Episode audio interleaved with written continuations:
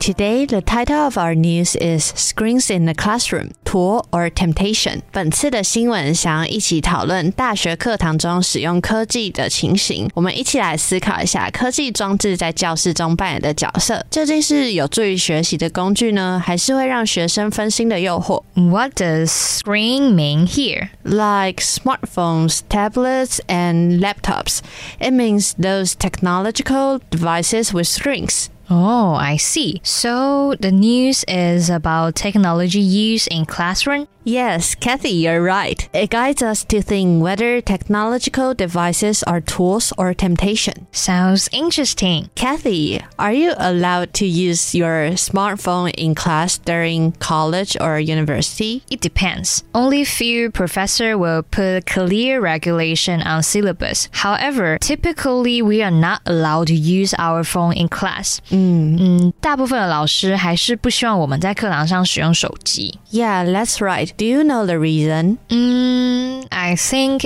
it is because we will constantly check our social media instead of paying attention to the instructor. That's just like what mentioned in the news. Most teachers would consider those technological devices as distractors, and they often think about banning technology use in class. Well, I got questions. 课堂上的科技使用都只会带来负面的影响吗？ I think it's a good question. And according to the news, we do have some benefits of using technology in class. 在课堂融入科技的使用还是有一些的好处哦。 Could you tell me more about that? Sure. For example, teacher could engage students with special needs, Special need? Could you elaborate more about that? like students with learning disabilities, students with autism or students speak English as their second language. As Hot mentioned in news, Benetech is a non-profit educational software company that creates tools for students with dyslexia and other reading issues. With the help from technology, students with dyslexia could also enjoy reading. Dyslexia 其实是指读写障碍。那有了科技的辅助，这些有阅读障碍的小朋友也可以享受阅读带来的乐趣。嗯，听起来。很棒诶。嗯 So, students with autism could also use some tools to participate in the class. Therefore, students with different needs could be all included in one class. ，autism 是指自闭症的小朋友。对，这样他们就可以一起学习，不会有被落单的感觉。What about those students speak English as their second language？就是那些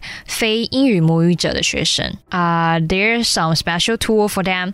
有没有什么像前面有提到一些是给阅读障碍的小孩使用的工具嘛？那有没有是 for 非英语母语者学生的呢？ They just go to dictionary when they have hard time catching up with the content delivered by teachers. They could check the meaning of the words they don't understand immediately and participate group discussion well is in a literate course. 嗯，原来如此。I think that teachers should not ban technology use in class. Oh, it seems like you've gotten some ideas in your mind. Why would you think that? If teachers strictly ban technology use in class, those students may lose an opportunity to find a proper way to learn well. I understand you. Various needs of students should be taken into consideration. Also, strategically using technology in class could provide feedback for teachers and add some fun to students' learning. Wow, sounds wonderful.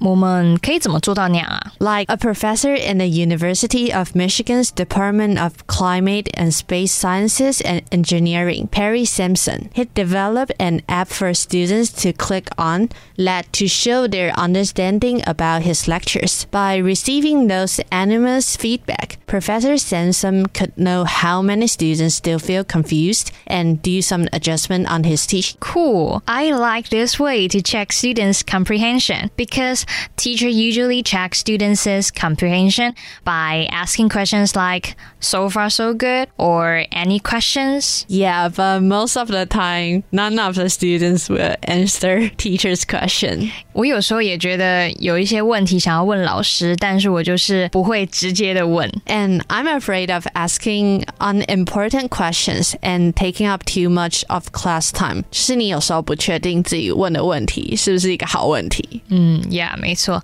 Some teacher would also use hand gesture to check our understanding. It is a better way than asking students questions directly but still some students don't like that. So you prefer the way Professor Samson do to collect students' feedback through? Yeah, since it is anonymous, students could all express their opinions honestly, and teacher will receive them all, then modify their teaching. 因为它相较来说比较具有匿名性，学生就能够诚实的表达自己的想法，老师也才能获得真实的回馈，来调整他后续的教学。Indeed.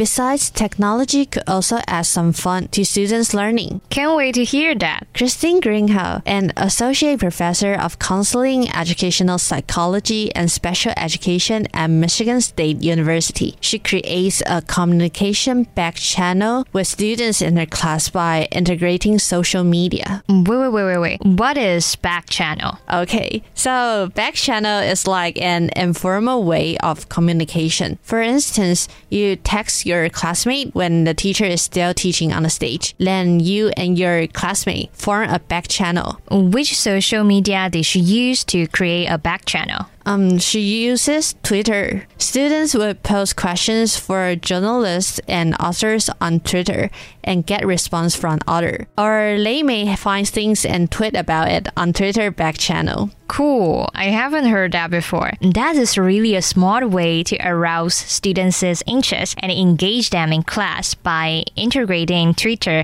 into her teaching. Due to the advantage of technology used in class discovered, some people are developing more educational software for teachers to use. Now, let's go back to the question asked by the news title in the very beginning. Is technology a tool or a temptation? What did you think? Technology is more like a tool. However, it is still possible that students are distracted by technological device in class. Yeah, I have the same opinion with you. And as for students, they need to take control of their own learning. Yeah, they need to be an active learner and be responsible to their own learning. Yeah, so I think that's a great conclusion. Thanks. I guess this is the end of our news today. I hope you guys have some thoughts about the issue.